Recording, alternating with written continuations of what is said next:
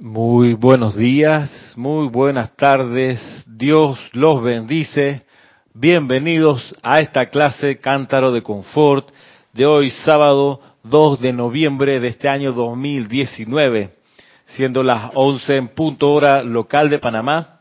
Comenzamos esta clase, la primera de este mes de noviembre, un mes especial porque en este mes es donde ocurre la entrega de la cosecha de la humanidad en el en la ciudad de Chambala a los pies del Señor del mundo. Este es un mes de gratitud y de celebración espiritual y también es un mes o es un periodo de introspección en que debiéramos ponderar honestamente cuál y cómo ha sido nuestra contribución este año al plan de la Gran Hermandad Blanca. ¿En qué consiste ese plan de la Gran Hermandad Blanca? Bueno, en, por ejemplo, el sostenimiento de actividades constructivas. Lo quiera que haya algo constructivo y armonioso, ahí está la presencia crística. Por ende, eh, ahí está la presencia de la mano de los maestros ascendidos. Ha estado involucrado en algo como eso, en sostener, en, en dar tu energía, tu vida a cuestiones armonizadoras y constructivas. Si eso es así, apúntalo.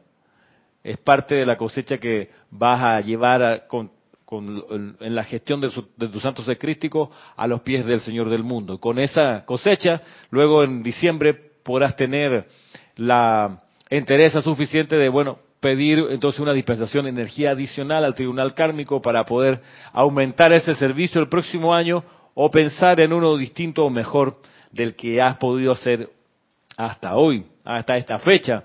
Para los que no, me conocen, mi nombre es Miro Aybar y este, este espacio está dedicado a la enseñanza de los maestros ascendidos, en particular a la del maestro ascendido Saint Germain. Mi propósito es que vayamos conociendo cada vez mejor la conciencia de quien representa la conciencia desarrollada de lo que va a ser lo usual en la edad dorada que ya estamos, o en la era del séptimo rayo. La conciencia del maestro ascendido Saint Germain es la conciencia que la humanidad va a encarnar en este periodo de dos mil años. Así como la conciencia del amado Jesús ascendido era la conciencia que teníamos que encarnar en los dos mil años pasados. No lo logramos, hay que ser honesto. ¿Quién aquí ya precipita? Eh, los panes los multiplica, ¿no? Pero precipita paz y sostiene eh, poderes de sanación. Sí, los panes son los que multiplicaban, ¿no? Los panes y los peces. Ah, Sí. Y hacía agua, agua, buen vino. Agua, pues, eh, energizadora. Sí. Era miro, era bien. Sí. bueno, uvas, uvas este, elevadoras y ascensionales, efervescentes. Claro. Llenas de energía. Exacto. ¿Y quién hoy es capaz de amar a sus enemigos con tanto amor como ama a sus amigos? Eh, y así nos vamos, ¿no? Cuántas cosas que, cuánta manera de ver la vida que todavía no hemos asumido. Se nos fue la era del, de Pisces y, y hay que ser honesto y reconocer que no dimos pie con bola. O sea, vino la radiación, le hicimos el quite, ¿por qué? Porque teníamos otra vaina que hacer, Roberto. Ahorita estábamos muy, estábamos muy ocupados con lo llena el espacio en blanco, con este negocio, con esta chichi, con esta este, situación que voy a conseguir de aquí al próximo fin de semana. Tú sabes, de ahí, cuando termine esto, la otra es que no, todavía no estoy listo porque tengo otras cosas que leer, todavía estudiar, instruirme. Cuando esté listo le serviré al maestro. Y así se nos fueron dos mil años, así se nos han ido cientos de encarnaciones.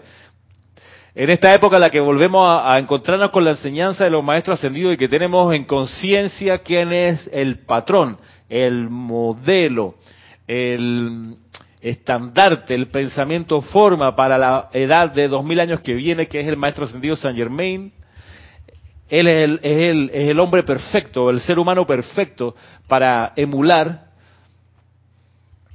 Haríamos bien en conocer mejor su conciencia y en buscar unidad con esa conciencia para que doquiera que vayamos la edad del séptimo rayo se deje sentir, se deje irradiar por conducto de nuestro servicio.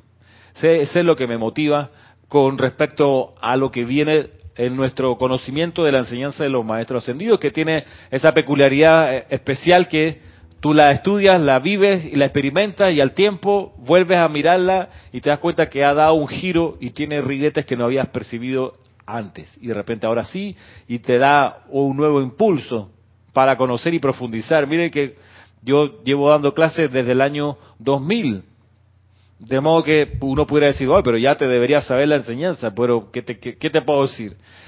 Eh, sí, pero no. O sea, lo que no se me olvida es la jerarquía espiritual.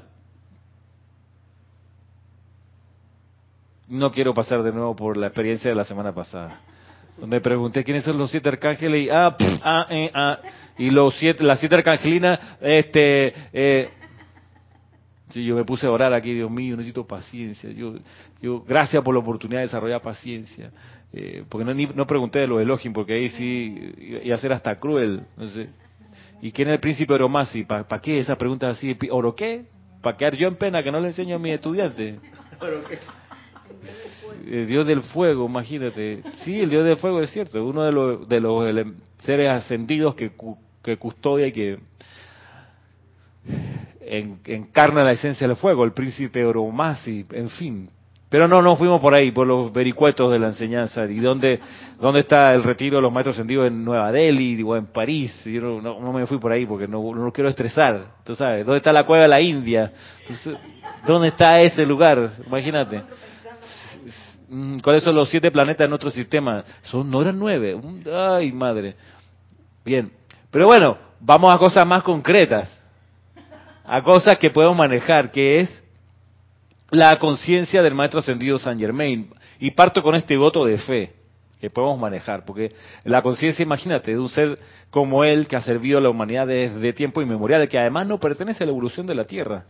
Él es un ser de Venus. Maestro Ascendido San Germain, de, los espíritus guardianes que vinieron de Venus.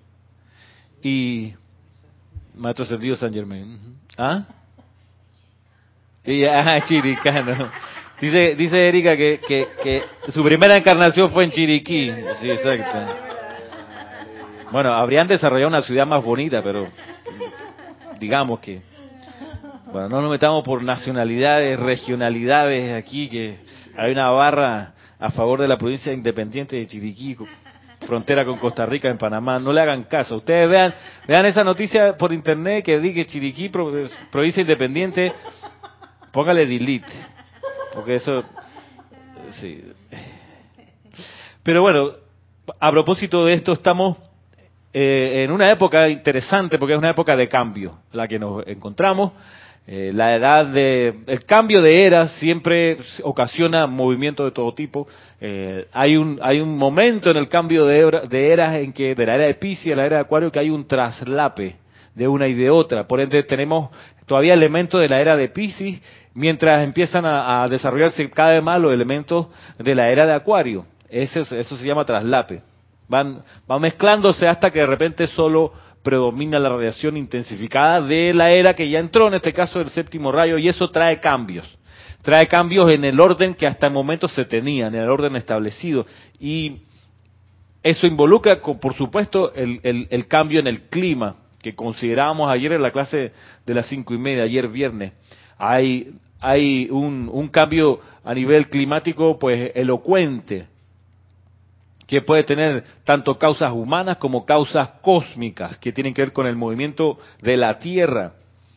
Y ese, ese cambio en el clima no tiene que ir necesariamente acompañado con calentamiento global, que no es lo mismo cambio climático y calentamiento global. Calentamiento global el aumento de la temperatura, cambio climático el cambio en los climas. Y lo que señalan los maestros ascendidos que el clima de la Tierra se tiene que uniformar, se tiene que balancear, que es una cualidad del séptimo rayo, el balance. Tiene que haber balance, no van a ir desapareciendo los extremos. El superdesierto, el superpolo, tiene que ir disolviéndose en combinaciones o en acercándose esos polos para que haya un clima más o menos parecido en todas partes. Más o menos, porque igual existe relieve y el relieve también determina el clima. Más alto un tipo de clima, más cerca del mar es otro tipo de clima y así. Pero eso está ocurriendo y va a seguir ocurriendo. Como les decía ayer, el, el tráfico vehicular pesado en Ciudad de Panamá va a seguir poniéndose pesado Eso va a pasar. No hay así, ¿por qué? Porque no se toma la decisión fundamental respecto al tráfico vehicular aquí en la ciudad, la decisión fundamental de poner una cuota a la importación de vehículos nuevos o usados. Como no ponen esa cuota, no hay un freno, aquí siguen las automotrices vendiendo, las promotoras de automóviles vendiendo los autos que puedan vender. O sea, no hay un límite, así que eso va a seguir, va a seguir así, por más que hagan carreteras. Es más, está tan atrás la cantidad de kilómetros que construidos con nuevas vías, está tan atrás respecto a la cantidad de vehículos que se mete que no hay chance de alcanzarlo, ya no. Dime. No, solamente quería decir algo respecto a lo que acaba de decir de los elementos. Es que eh, desde mucho, mucho tiempo atrás se había venido diciendo que la Tierra iba a ser, pues, que iba a terminar en fuego, pero realmente yo lo que estoy notando es hace tiempo es los cambios climáticos. Y es por eso que todavía la gente está esperando, mucha gente está esperando ese asunto del fuego.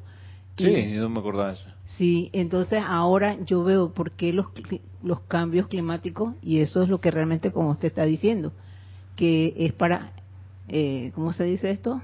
Eh, equiparar, ¿no? Las corrientes, equilibrar, exacto, balancear esto, eso que pues se está viviendo en el mundo, no solamente en este país, sino todo el planeta.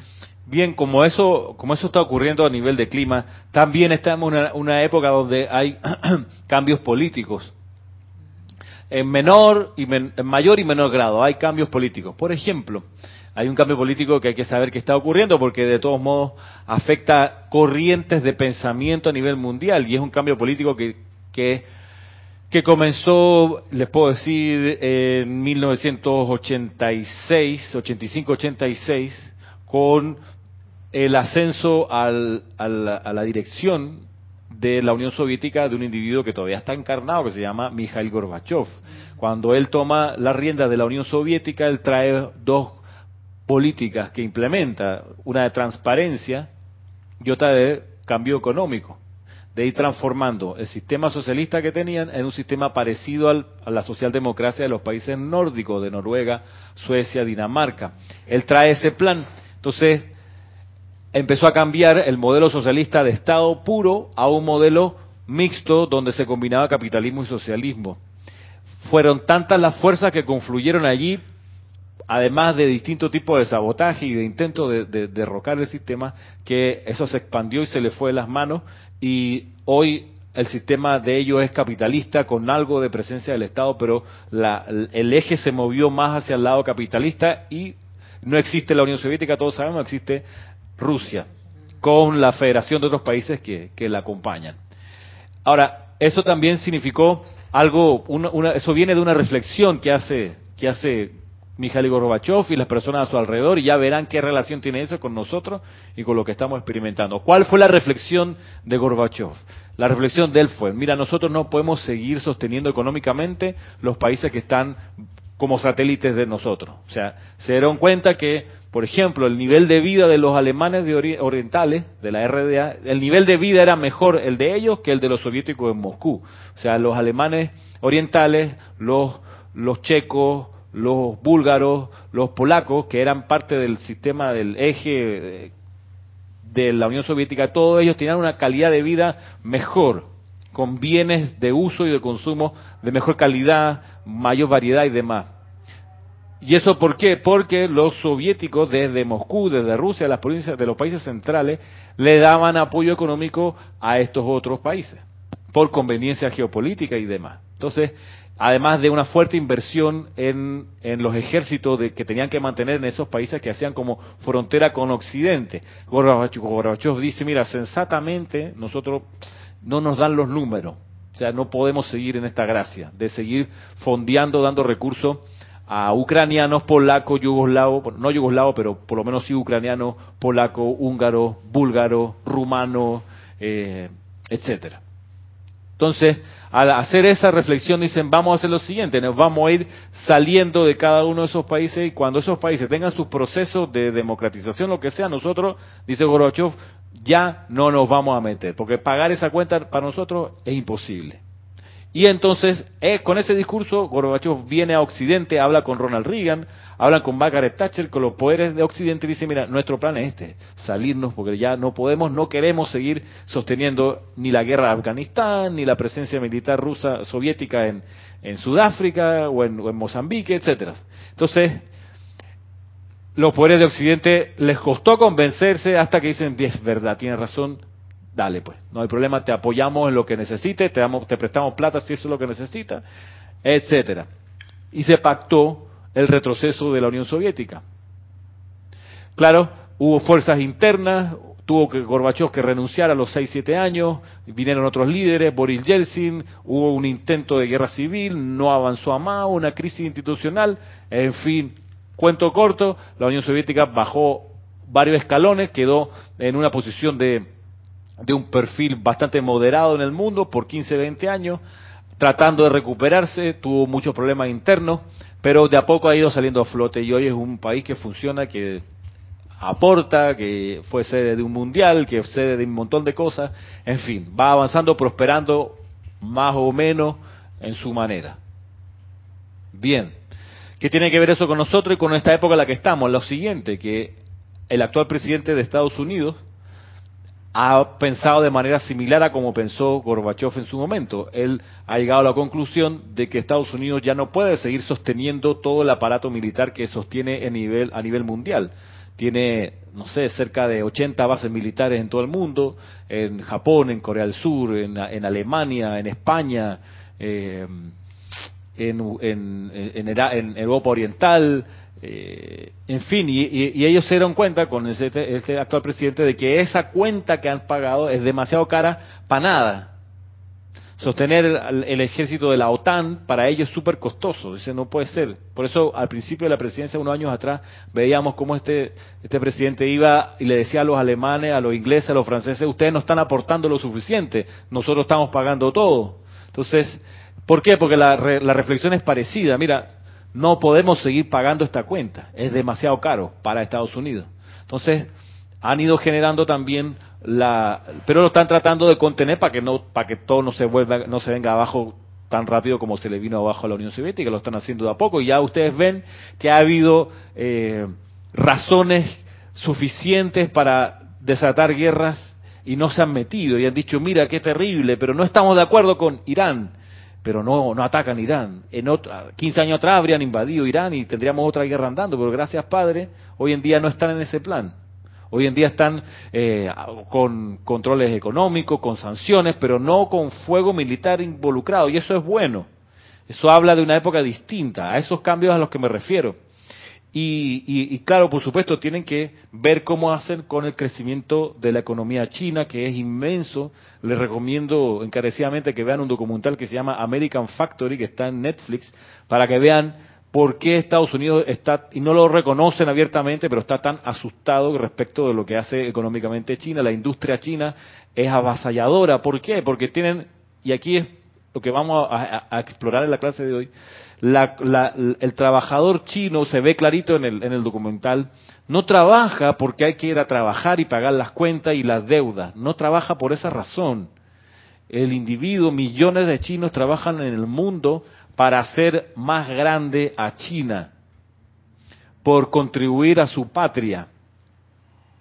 Ah, y con ese, con esa motivación eh, experimentan privaciones que en Occidente nos pueden parecer escandalosas, como trabajar 16, 15 horas diarias, como no tener vacaciones, como trabajar de casi todos los días de la semana, que les paguen poco, es en condiciones a veces muy peligrosas para nosotros en Occidente nos pueden parecer, si la vemos, muy, muy elocuente, esa, esa forma de trabajo.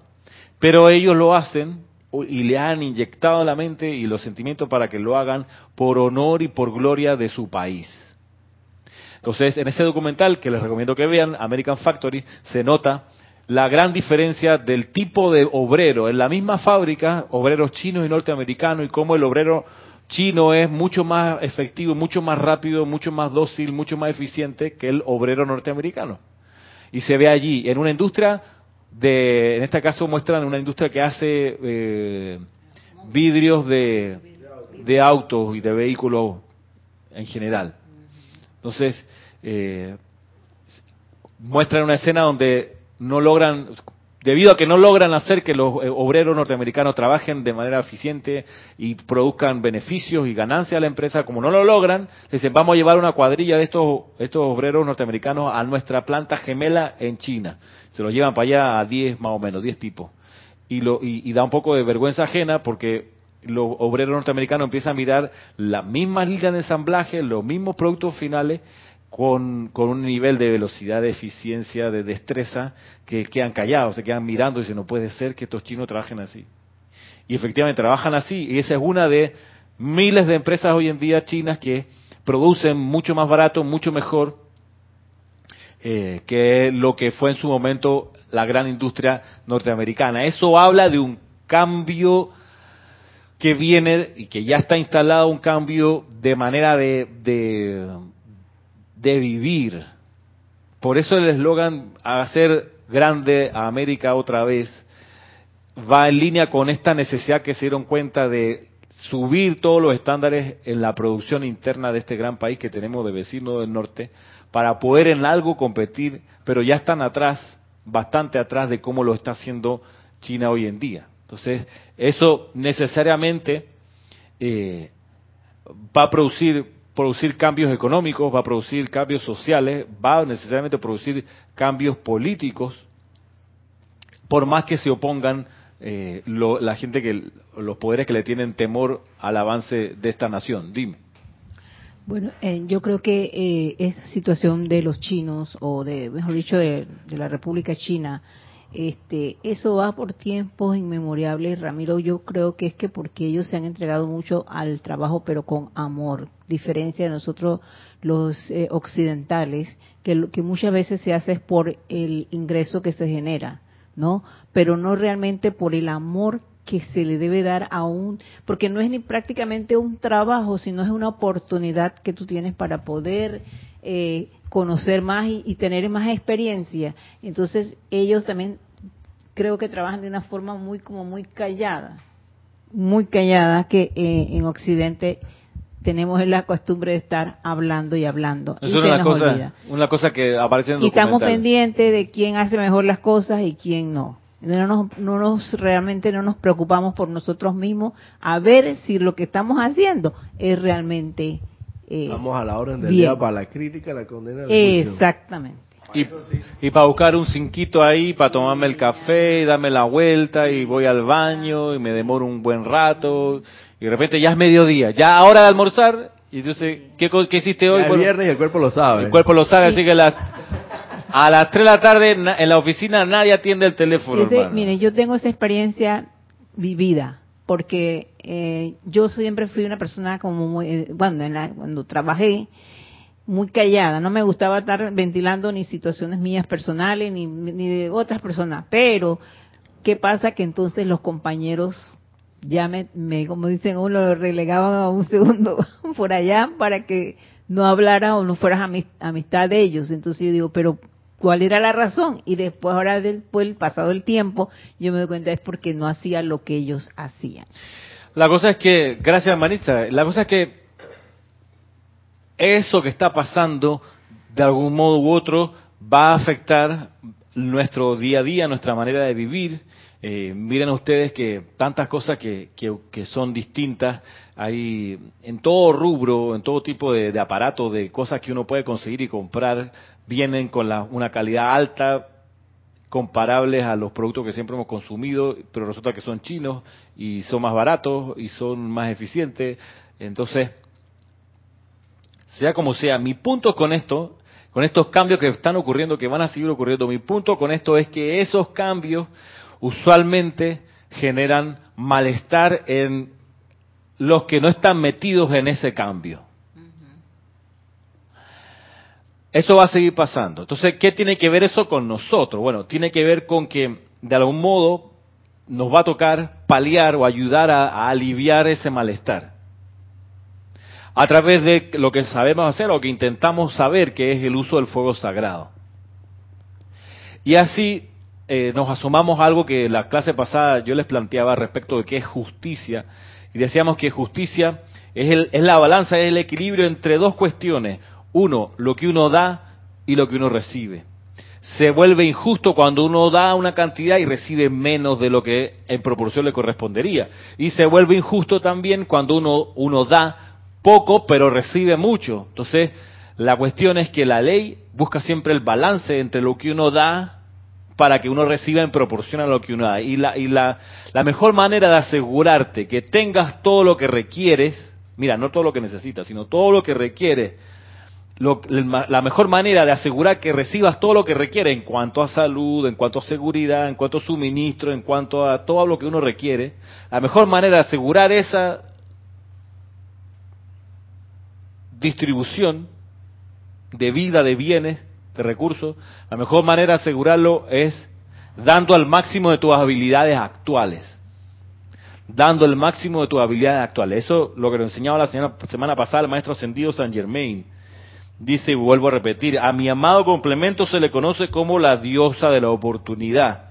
Y no puedo hacer demasiado énfasis a quienes profesan amarnos, que la oportunidad está a la puerta de esta gloriosa nueva era, invitando las energías consagradas de cada ser sincero y diligente a servir al máximo de las habilidades actuales, utilizando mientras tanto las aplicaciones dadas para hacer más efectivo el futuro servicio en nuestro nombre. Eso es lo que uno da o lo que se espera que uno dé. En honestidad dice aquí, sincero y diligente, servicio al máximo de las habilidades actuales, las, que, las habilidades que tiene. Y en el uso máximo de esas habilidades actuales, uno experimenta que esas habilidades crecen y te das cuenta de que se te abren otras oportunidades de servir con las habilidades que tenías. La cuestión es ponerse como objetivo servir al máximo de las habilidades que uno tiene hoy. Y si uno ve una habilidad que no tiene y quisiera tener, empezar a prepararse para conseguir esa habilidad que uno cree que va a necesitar servir al máximo de las habilidades actuales. Eso nos va a llevar a, de alguna manera, paliar o amortiguar la desazón, el malestar espiritual que ocurre y que se percibe en, nuestra época y en nuestro momento actual y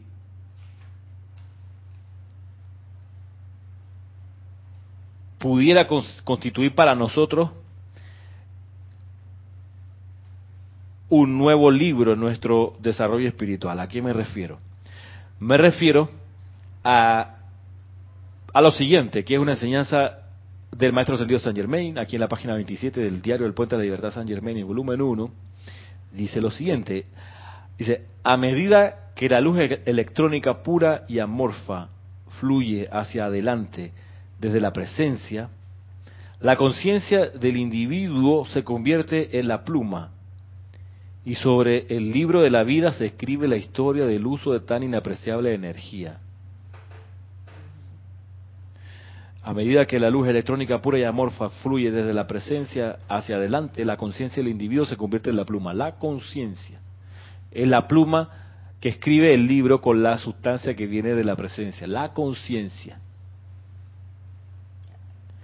Sí. A medida que la luz electrónica pura y amorfa fluye hacia adelante desde la presencia, la conciencia del individuo se convierte en la pluma, la conciencia, lo que tienes en la conciencia se convierte en la pluma. Y sobre el libro de la vida se escribe la historia del uso de tan inapreciable energía. ¿Se acuerdan el libro de la vida que está en la biblioteca del Han de cada uno de nosotros? Bueno, cuando uno eh, recibe energía, va escribiendo página tras página, es como, de ese libro, es como la película eh, Buró de Ajustes. ¿Se acuerdan? Cuando esta, esta, que es una película con Matt Damon y Emily Blunt, donde hay unos tipos que andan con sombrero y que tienen como un iPad y que abren y ven el plan divino de las personas. Y cuando la persona toma una decisión, cambia el, la imagen del plano. Y entonces una, es como una página que se va moviendo. Es como un mapa que va avanzando. ¿La viste? ¿Te acuerdas? No, mira, pero sí, sí, tengo que verla. Está súper está, porque la vimos una vez acá en el Serapis Movie, Puro de Ajuste, la vimos en 2010. Y aquí lo que va mostrando es la es el es Buró de Ajuste, sí, con Matt Damon y Emily Blunt. Y lo que se muestra es como un puntito va pulsando en la pantallita y hacia atrás el puntito, hacia la izquierda están todas las decisiones como, si fuesen líneas de un, de, una, de, un, de un mapa. Pero cuando vienen nuevas decisiones, se abren otras posibilidades y se, se, va, se va armando otro plano. Es, es, genial la idea, porque ilustra esto, ¿no? Como, como uno escribe su libro de la vida. Lo escribe con la luz electrónica, la tinta que viene en la presencia, y con la conciencia que es la pluma, el lápiz, que va, que va redactando eso que se escribe. Entonces, dice el maestro sentido Saint Germain, el alma escribe muchos volúmenes de esta índole. Ahora lo busca, ahora lo busca.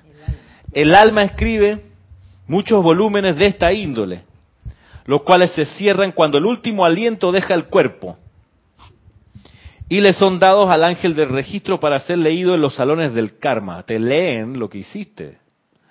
Desencarnas, Santo Cristo agarra el libro y se lo pasa al ángel del registro y cuando te llaman al tribunal kármico dicen, bueno, para que usted no me eche cuento ni me trate de engañar, tráigame el registro, tráigame el libro y viene la señora Porcia o Palas Atenea, tú no me vas a mentir, ¿verdad? No, no, incapaz, señora Palas Atenea, de mentirle. No, yo sé que no me vas a mentir porque aquí está tu libro, el que tú escribiste. O sea, tú sabes, las pruebas de los delitos, toda la vaina está ahí. Y empieza... ¿Me escucha? Se oye, uno, dos, tres, probando micrófono en la sala enorme y empiezan a desfilar los trapos sucios y los trapos limpios y los logros, sobre todo los logros, que es lo que importa. Los logros de la conciencia, en qué avanzaste. Y si esto no fuera poco, hace una comparación que me llama la atención que la hagan, es que dicen, bueno, esta fue la foto suya antes de encarnar, de su cuerpo causal. Le acabamos de tomar una foto y ahora sí luce su cuerpo causal y vamos a ver cómo usted equilibró lo que le faltaba, expandió aquí y allá. Entonces no hay chance de pegar un cuento, ¿no? Como el diputado este que, que al día siguiente, no, yo no que me malinterpretaron, que me malinterpretaron. Si tú dijiste que, que los gays no entren, que no entren los gays, diputados este lo pueden creer, en fin.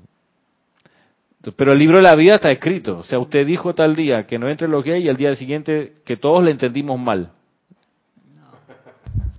A ver. Sí, tienes dos comentarios. El primero es de Santiago García, desde Córdoba, Argentina. Es dar sin esperar nada a cambio. Ah. No es dar para recibir. Exacto, así mismo es Santiago. Es no estar apegado a recibir. La vida se encarga del balance de justicia de cada ser. Entonces, Yasmín Blanco dice, no se podría mentir. No, no, se puede mentir. o sea, no se puede mentir. No es que no se deba mentir. Además de que no se debe mentir, no se puede, por más que quiera. Oye, te voy a dar los conectados. Ah, bueno, gracias. Por favor. Tenemos a Elizabeth Alcaíno, que ella está conectada, manda sus bendiciones. También Valentina La Vega desde Madrid, España. Víctor Asmaz desde Buenos Aires, Argentina. Nelson Iván Pozo desde Ecuador. Flor Narciso desde Cabo Rojo, Puerto Rico. Consuelo Barreda que se encuentra ahora mismo en Las Vegas. Eh, tenemos a Yasmín, ya sabes que no se puede mentir.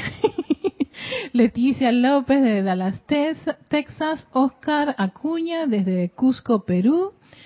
Y a ver.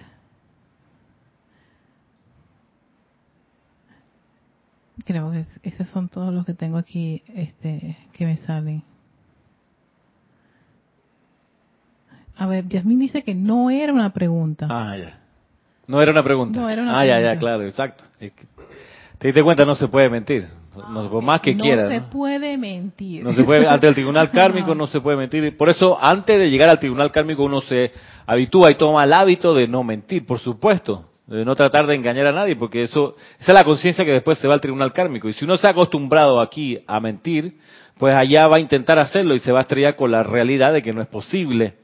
Por supuesto, Santiago, desde Córdoba, gracias por tu, por tu aporte y tu comentario. Por supuesto que se da sin esperar recibir porque la vida lo, la vida lo termina ajustando, porque la vida es inteligente, además es misericordiosa. El llamado del maestro, y lo que me gusta hacer énfasis es que el llamado es a dar al máximo de las habilidades actuales. Y es así porque puede ocurrir la conciencia de estudiantes de la luz que creen, que creemos, que pudiéramos llegar a creer que con el servicio dado ya está bueno, ya basta, hasta aquí llegué. La cuestión es, como nos enseña el maestro ascendido Serapis Bey, que te dice, mira, haciendo pues acopio de la historia del traslado de la llama de la ascensión desde Poseidonis a Luxor, le dice a sus remeros que iban en el bote este de 40 personas, con la llama allí, llevándose el último tizón desde el último resto de la Atlántida hacia la nueva ubicación, le dice, muchachos, remen. Yo les digo cuando paramos. Remen y sigan remando, que yo les voy a avisar cuando lleguemos al sitio escogido para la nueva ubicación del Templo de la Ascensión.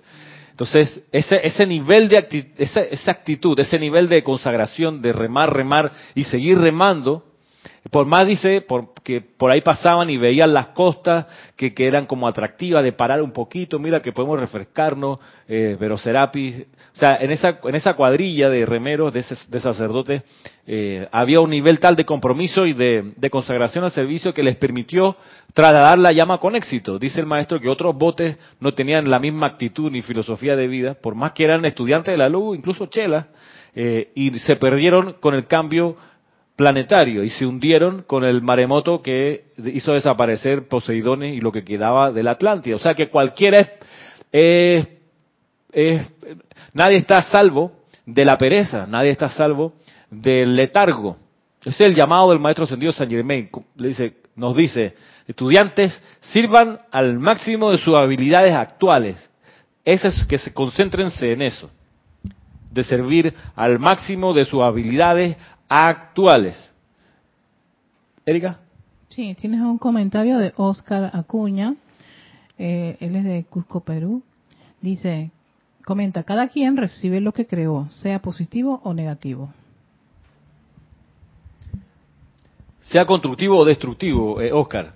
Lo de, lo de negativo usualmente se confunde con destructivo, pero negativo es la cualidad de absorber algo. Una esponja es negativa, no es porque sea mala, sino porque es que atrae, absorbe, retiene. Eh, la taza es un instrumento, lo que tengo aquí es un, es, un, es un elemento negativo porque recibe, a diferencia de la ducha o de la llave, del grifo, que son herramientas positivas porque proyectan o de ahí sale hacia afuera alguna sustancia. Entonces, claro, uno va a recibir lo constructivo o lo destructivo que haya, que haya sembrado, que haya irradiado. Ahora bien, todo eso queda escrito en el libro de la vida. Y miren lo que viene. El alma escribe muchos volúmenes de esta índole, los cuales se cierran cuando el último aliento deja el cuerpo y le son dados al ángel del registro para ser leídos en los salones del karma. Luego, cuando al alma se le asigna un ámbito en el cual su luz podrá expandirse de la mejor manera, debe esforzarse por reescribir cada página sobre la cual las sombras de pensamientos y sentimientos humanos impusieron la oscuridad por encima de los soplos del ser superior. Soplos siempre hubo, indicaciones internas siempre estuvieron allí, sugerencias de la voz superior siempre estuvieron, pero uno no les hizo caso. Bueno, sobre eso hay que, dice aquí, escribir bien, o sea, empezar a, seguir las indicaciones de Dios, de Dios adentro. miren entonces, y una vez más, el amado Saint Germain, cuando el alma llega a un nuevo nacimiento, el libro se vuelve a abrir, frescas todas y cada una de las páginas. Y una vez más, vuelve a escribir, pero encarnación tras encarnación, centuria tras centuria, es la misma novela, Roberto, la que se escribe con muy pocos cambios. ¿Sí? Es como la serie turca. Samsara. Sí, Samsara.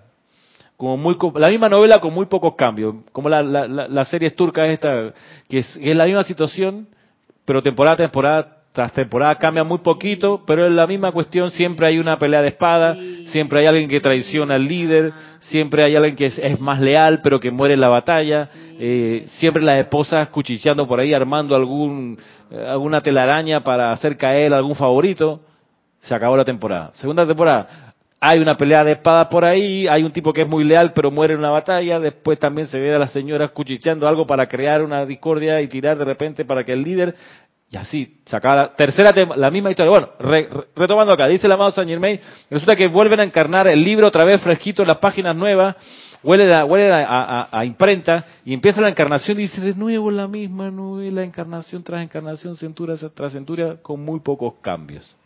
Entonces, finalmente cuando el alma se despierta, es que se escribe el libro de la victoria se le cierra con broches y se le entrega al cuerpo mental superior o ser crístico, que la recibe con una oración de acción de gracias y alegría por haber concluido el largo viaje. Y al mismo tiempo que la presencia de fuego blanco anuncia las buenas noticias, ¿cuáles? Comillas. Todo está consumado, cierra comillas. El alma triunfante entra a los portales de la casa del Padre para no salir nunca más. Para no salir nunca más, el, el amado Serapis lo aclara. ¿Qué significa eso? Significa que no va a pasar más allá del cuerpo, físico, del cuerpo etérico. No va a volver a una encarnación física. O sea, no es una prisión, no salir nunca más, coño, me metieron una, tú sabes, en la parte de arriba del castillo, nunca más va a salir, no, nunca más va a regresar a, la limitación de un cuerpo de, de carne en el plano de la forma. A eso se refiere. Por el resto del universo vamos a poder deambular y servir y realizar el plan divino. Ahora, la pregunta es, ¿por qué es la misma novela? ¿Por qué nos ha ocurrido que centura tras centura, encarnación tras encarnación, siempre escribimos la misma novela? Roberto, ¿por qué? ¿Por qué es el mismo guionista? ¿Por qué es la misma conciencia que está escribiendo los mismos capítulos? ¿Por qué? ¿Por qué?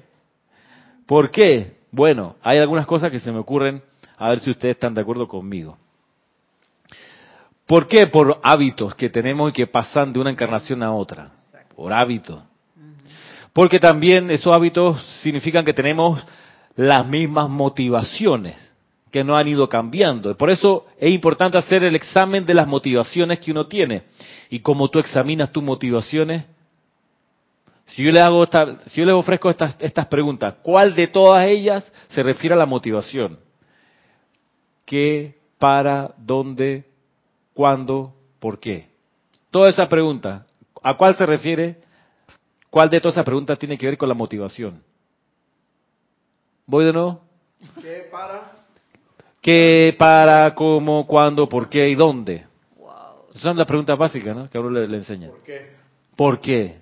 ¿Por qué? Esa es la pregunta que va a develar tu motivación. ¿Por qué?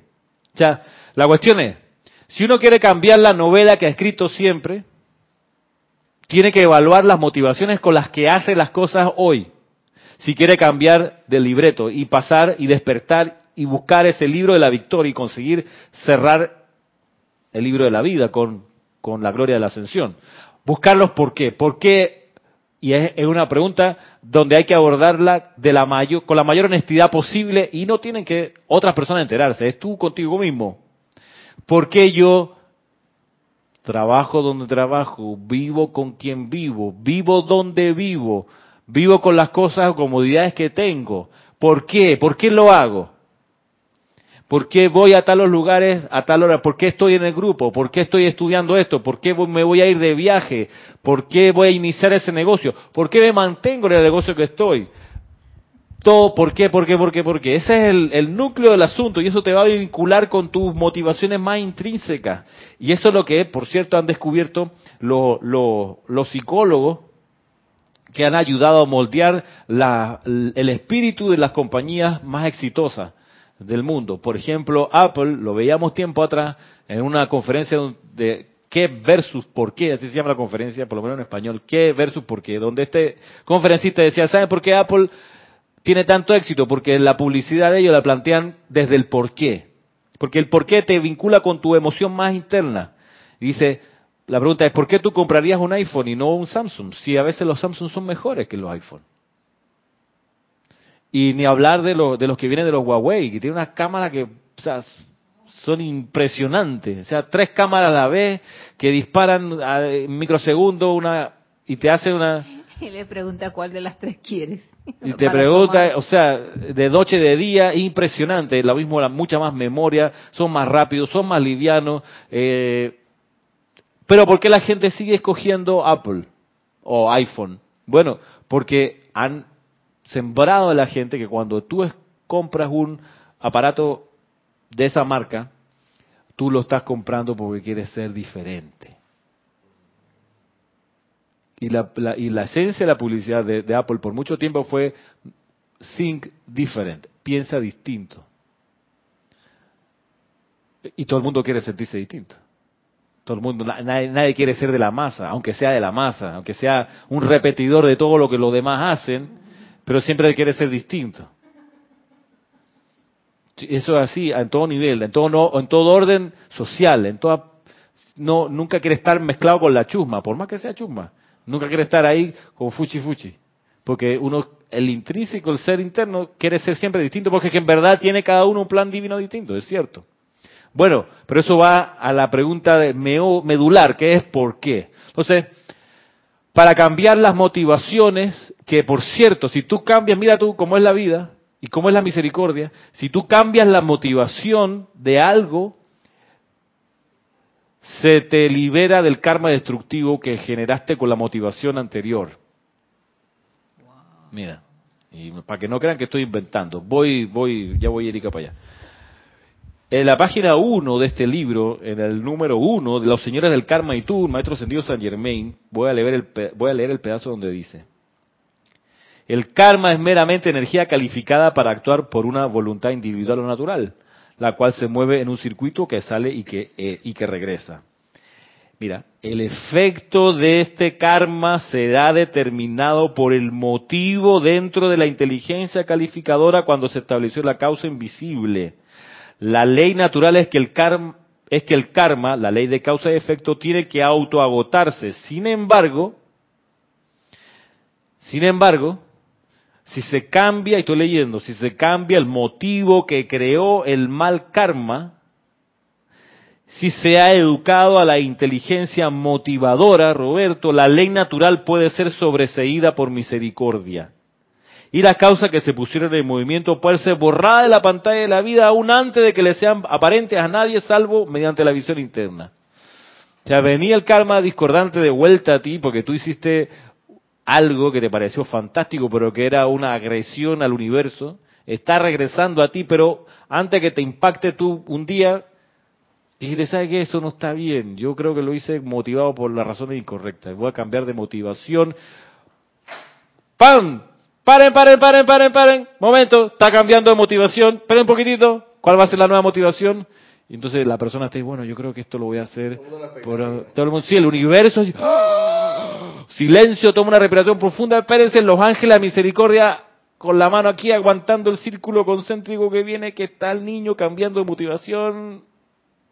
Y si cambia realmente de motivación, y, y dice aquí, si se educa la conciencia motivadora, o sea, que se sostenga en esa nueva motivación, el karma es sobreseído.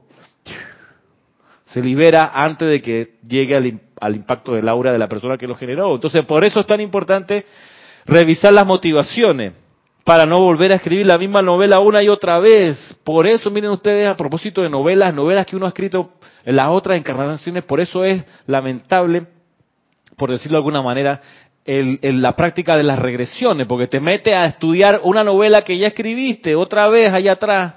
Entonces, ¿cómo va a hacer una nueva novela si estás viendo los capítulos de la temporada pasada y te parece fantástico? Coño, no sale, pues no sale de ahí, vuelve y la reproduce. ¿Por qué, Roberto? Por la.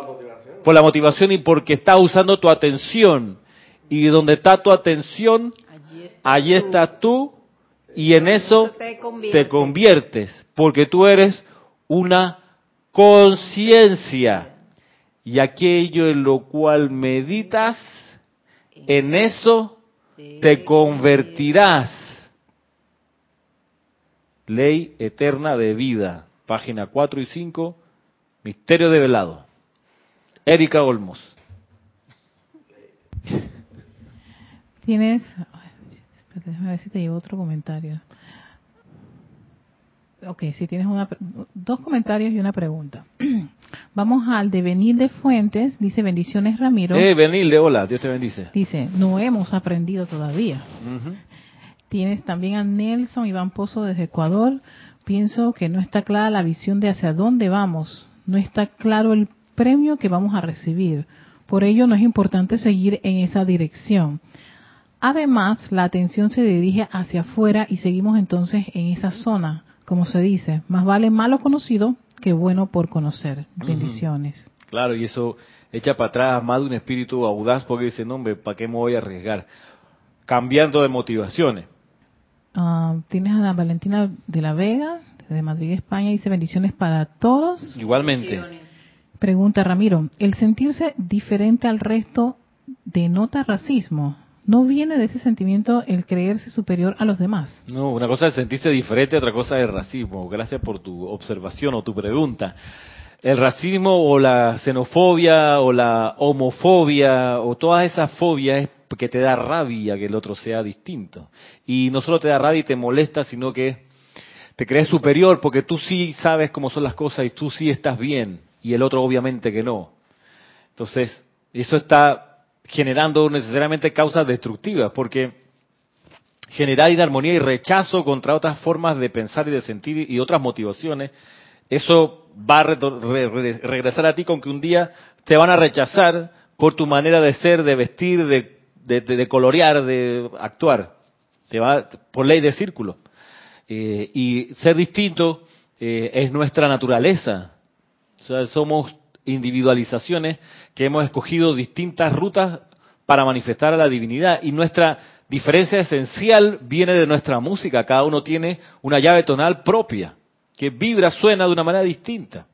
Una combinación de notas, yo pudiera pensar y sentir que somos distintas combinaciones, eh, infinitas posibilidades. Por eso se ha de, eh, como motivación y como actitud, respetar todas las maneras de vibración que nacen del corazón de las personas. Eh, ahí no hay pie entonces para la discriminación de ningún tipo, ni para el rechazo, ni la fobia hacia nada, ni nadie. Volviendo acá, lo de las motivaciones, los por qué. Plantearse esta pregunta, ¿por qué estoy a punto de hacer esto? ¿Por qué hago lo que hago? ¿Por qué? ¿Por qué vivo donde vivo? ¿Por qué vivo con quien vivo? ¿Por qué comparto la vida con quienes la comparto? Hacerte la pregunta.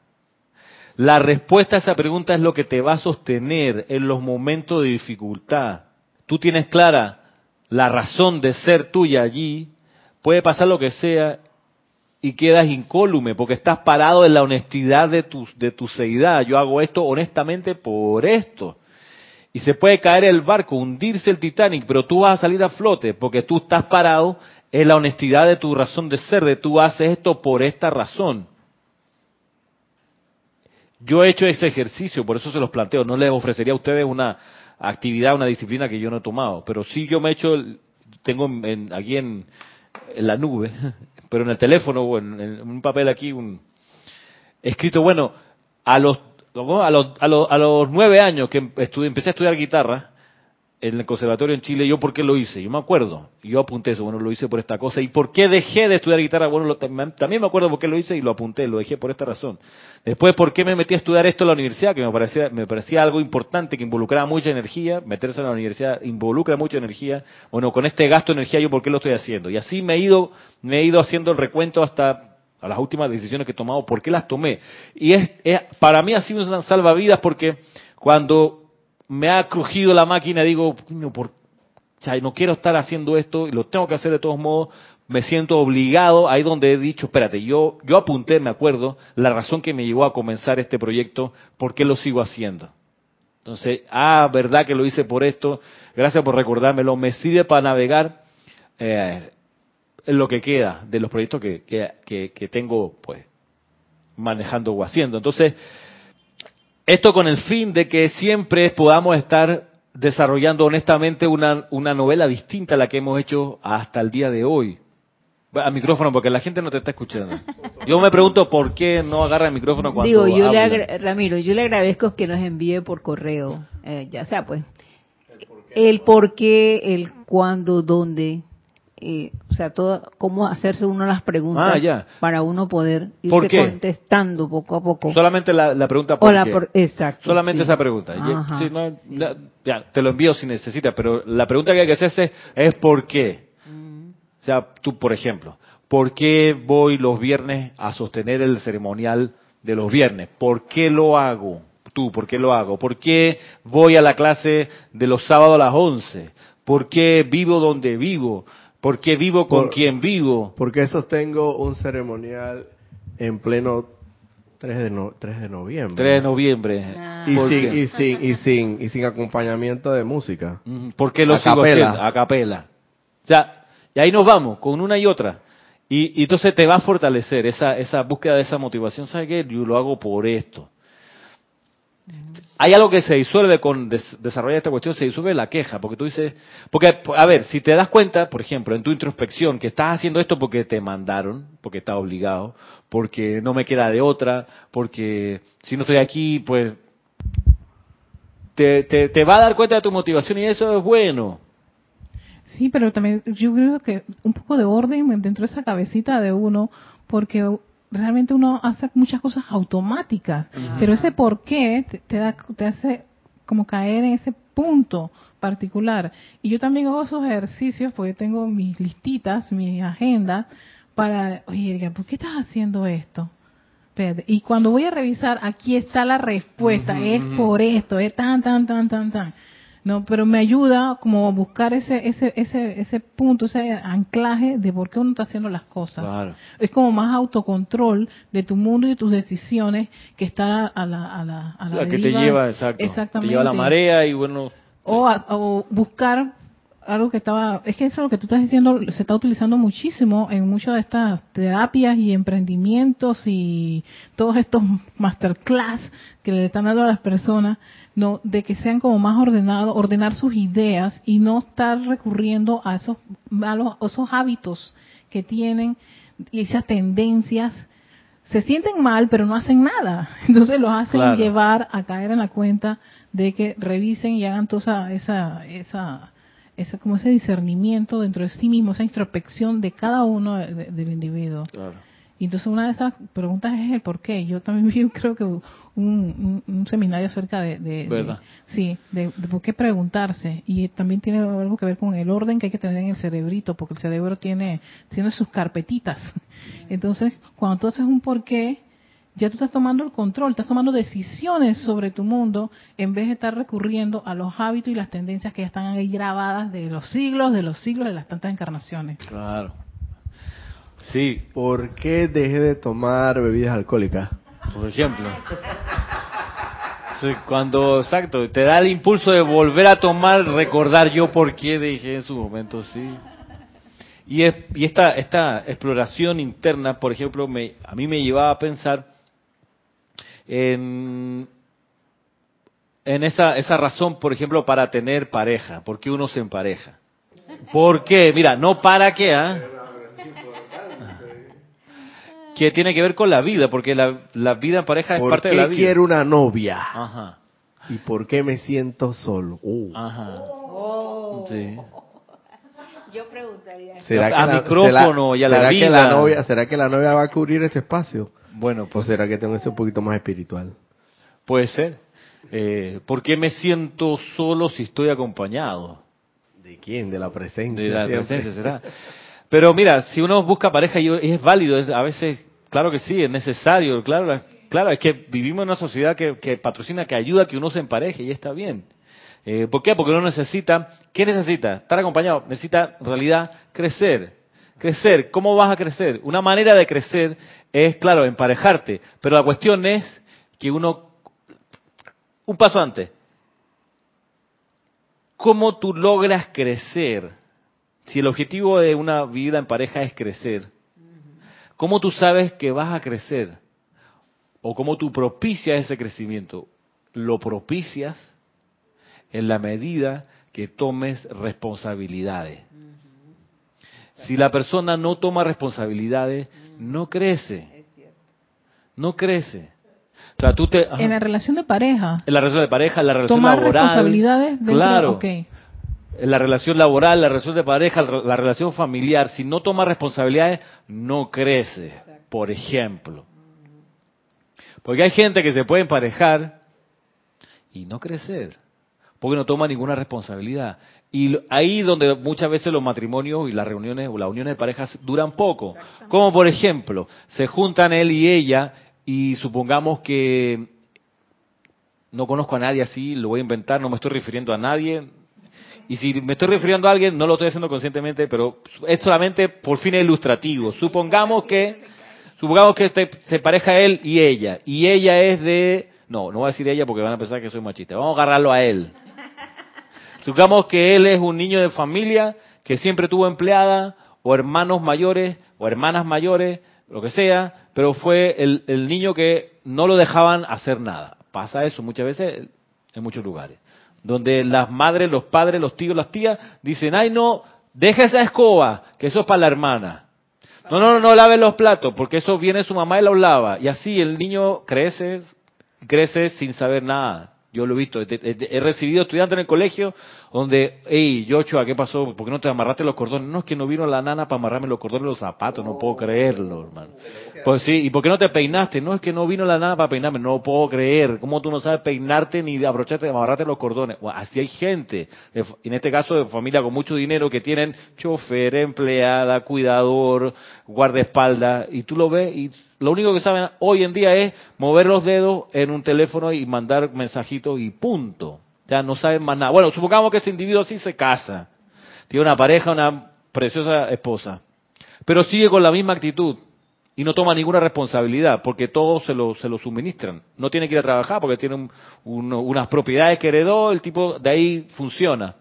¿qué es lo que hace? No toma ninguna responsabilidad, no sale a ganarse el pan, no le interesa cuidar los perros, porque esas son las locuras de mi esposa, que ella se encargue de los perros, ¿para qué tener hijos? Qué aburrido, qué incómodo, yo estoy bien así, déjame irme de vacaciones, para mí déjame con mi televisor grandote y mi reunión con mis amigos, cero responsabilidades. Conclusión, no crece. Por más que se emparejó, por más que tiene. Entonces, la vida en pareja, para que crezca y prospere, necesita que ambos tomen responsabilidades. Claro, la clásica es tener un hijo, ¿no?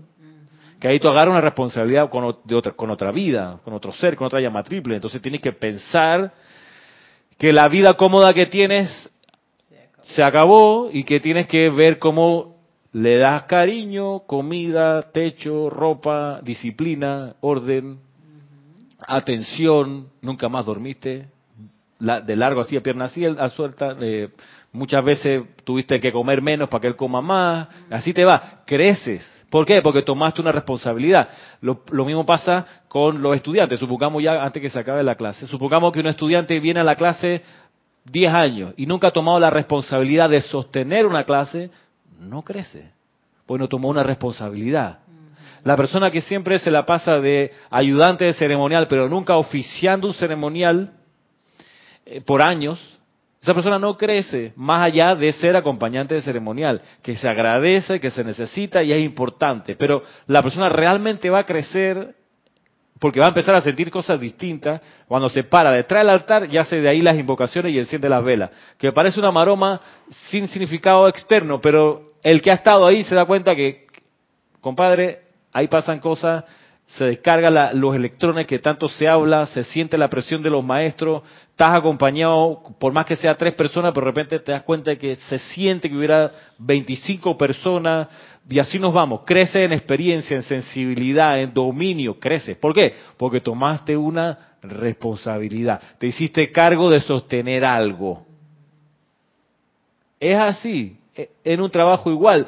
Tú dices, no, yo cumplo lo que dice mi contrato se va, está bien. Pero al que empieza a quedarse un tiempo más después que se acaba la hora y adelanta expediente o atiende por, más temprano o más tarde cosas que no eran de su rigor, de lo que está escrito, si va, y va más allá, toma otra responsabilidad de esa persona, crece en ese lugar de trabajo.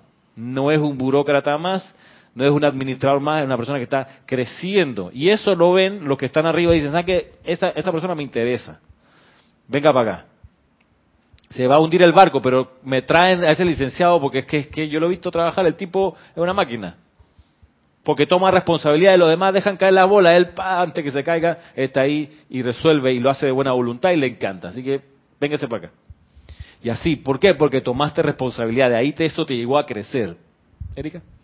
Sí, tienes un comentario de Lourdes Narciso. Dice saludos hermanos de, desde Carúpano en Venezuela. Espero haberlo pronunciado. Hola Lourdes, de Carúpano. Carúpano. Bendiciones. Bendiciones para ti. Bendiciones. Dice, Ramiro como que lee mi mente. ¿Mm? Se ha preguntado todos los por qué que voy preguntándome. Mil gracias, Ramiro. Yasmín Blanco, ah, también tenemos un comentario de Yasmín. Eh, la responsabilidad requiere compromiso. Ramiro, tengo una consulta. Creo que hemos hablado de esto antes, pero las personas quieren cada vez menos compromiso. Por eso tiene que ver con, pero eso tiene que ver con el miedo, el miedo. Pero mi pregunta, ¿por qué ese miedo? Buena pregunta, Yasmín. ¿Por qué el miedo a comprometerse? ¿Sabes qué? Porque es más fácil vivir libre e indocumentado, con licencia para matar 007, eso sí. Eso es inmadurez. Eso también. es inmadurez, dice Marisa. Además de miedo, sí, porque es que... Sí, sí, sí. sí. Licencia para matar, sin responsabilidad. Sí. No, hombre, es así, es, ay, Dios mío. Este, en todo orden de cosas, Yasmín, porque es que no han conocido la felicidad, ¿sabes? Porque la, felicidad plena la vas a experimentar cuando te consagras a algo. Ahí la experimentas, ahí, ahí sientes en todo tu hueso la felicidad, en todo tu esqueleto, en toda tu fibra, la felicidad plena cuando tomaste, te comprometiste a algo. Ahí- y- porque la- el no compromiso, pasar por la superficie, pues te lleva a la risita, al- al- a la comodidad, pero no al confort ni a la felicidad com- profunda completa. Y eso, eso está lleno de gente así, Yasmín.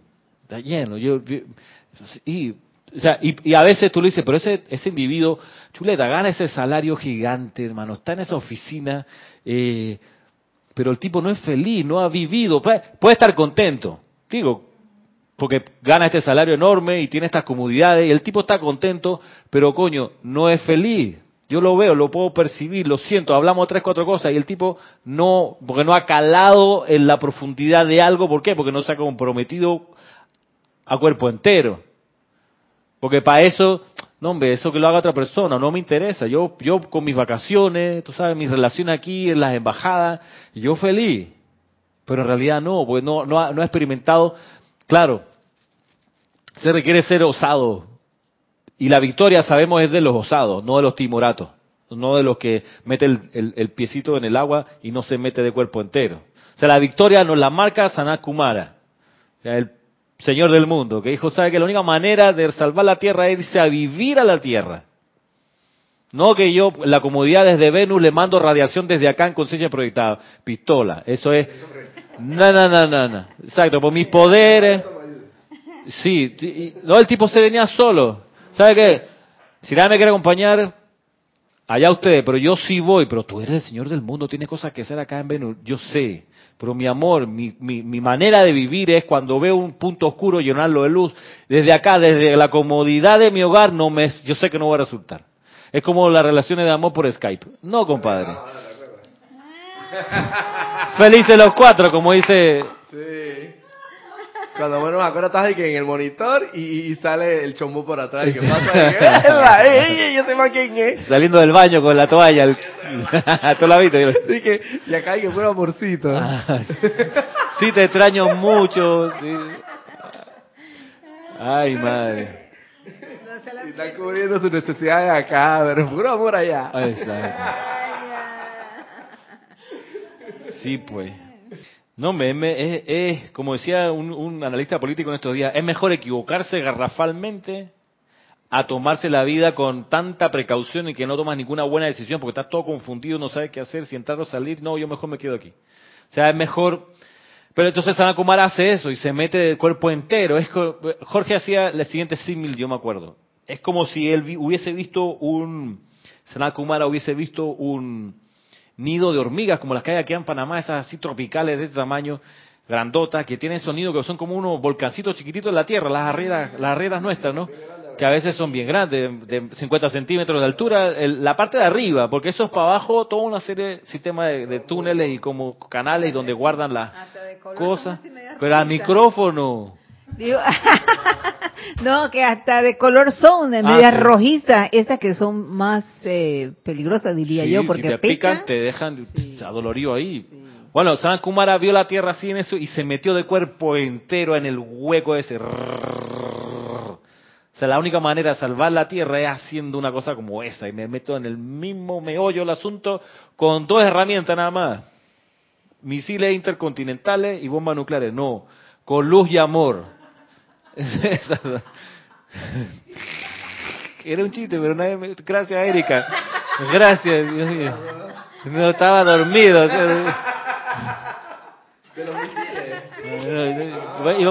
Bueno, bueno. No, no. Está lejos, está lejos. Con diplomacia. Dame paciencia. Yo los quiero, tú sabes, Dios mío, que yo en el fondo los quiero. Te dan una gran oportunidad. Me dan una gran oportunidad de desarrollar. ¿Por qué? ¿Por, qué? Recuérdame por qué. En este momento necesito esa memoria. Ay, sí, pero bueno. Este, así que esa es la cosa. Uno crece cuando asume una responsabilidad. Entonces, también, ¿por qué quiero asumir tal responsabilidad? Para crecer. ¿Por qué? ¿Crecer en qué sentido? ¿Hacia dónde? ¿En qué dirección? Cosas que hay que preguntarse. ¿Para qué? Para vuelta. No volver a escribir la misma telenovela de siempre, hermano. No, la novela, no habla de telenovela aquí el maestro. Entonces, recapitulando, en el periodo de cambio planetario que viene, que, en el que estamos y que va a terminar manifestándose todavía con más elocuencia, ese cambio planetario que va a necesariamente producir malestar, malestar en, el ambiente, en la atmósfera, eh, estar claro que la manera de navegar por sobre esto, miren, es que es lo que es, es Estamos a puertas de algo como el hundimiento de la Atlántida, el traslado de la llama de Poseidón a Luxo. Estamos en eso, donde se nos ha dicho. De hecho, los maestros han dicho varias veces. Si usted busca, busca los libros, vienen cambios planetarios. Eh, incluso miren, miren, miren por dónde pica esta cosa. Hubo una petición al Tribunal Kármico del, Maestro Ascendido del Moria que se salvara la isla británica del cambio, de los cambios planetarios. Hay una petición, búsquelo en el diario del Puente de la Libertad del Moria. O sea, dentro del plan de los cambios había un tema ahí con la isla británica. Y él, y él pidió una dispensación al Tribunal Cámico que por favor eso le protegieran esas islas ahí que él tiene un vínculo especial con la isla británica, Rey Arturo, eh, el Santo Grial. Eh, y así, pues eso está, está, está, avisado, está asomado, va a ocurrir, está pasando, va a seguir intensificándose. Eso va a producir desazón colectivo en esa desazón nos va a salvar nuestra honestidad, nuestra consagración, nuestro calado profundo en las motivaciones, en la que busquemos dar al máximo de nuestras habilidades actuales, sabiendo claramente por qué lo hacemos, qué queremos con eso. Para entonces llegar un momento, como dice acá el maestro, y con esto cerramos la clase, dice, el alma despierta finalmente, en el momento en que se escribe el libro de la vida, se le cierra con broches y se le entrega al cuerpo mental superior o ser crístico, quien la recibe con una oración de acción de gracias y alegría por haber concluido el largo viaje. Y al mismo tiempo que la presencia del fuego blanco anuncia las buenas noticias de que todo está consumado, el alma triunfante entra a los portales de la casa del Padre para no salir nunca más. Muchas gracias. Será hasta la próxima semana. Mil bendiciones.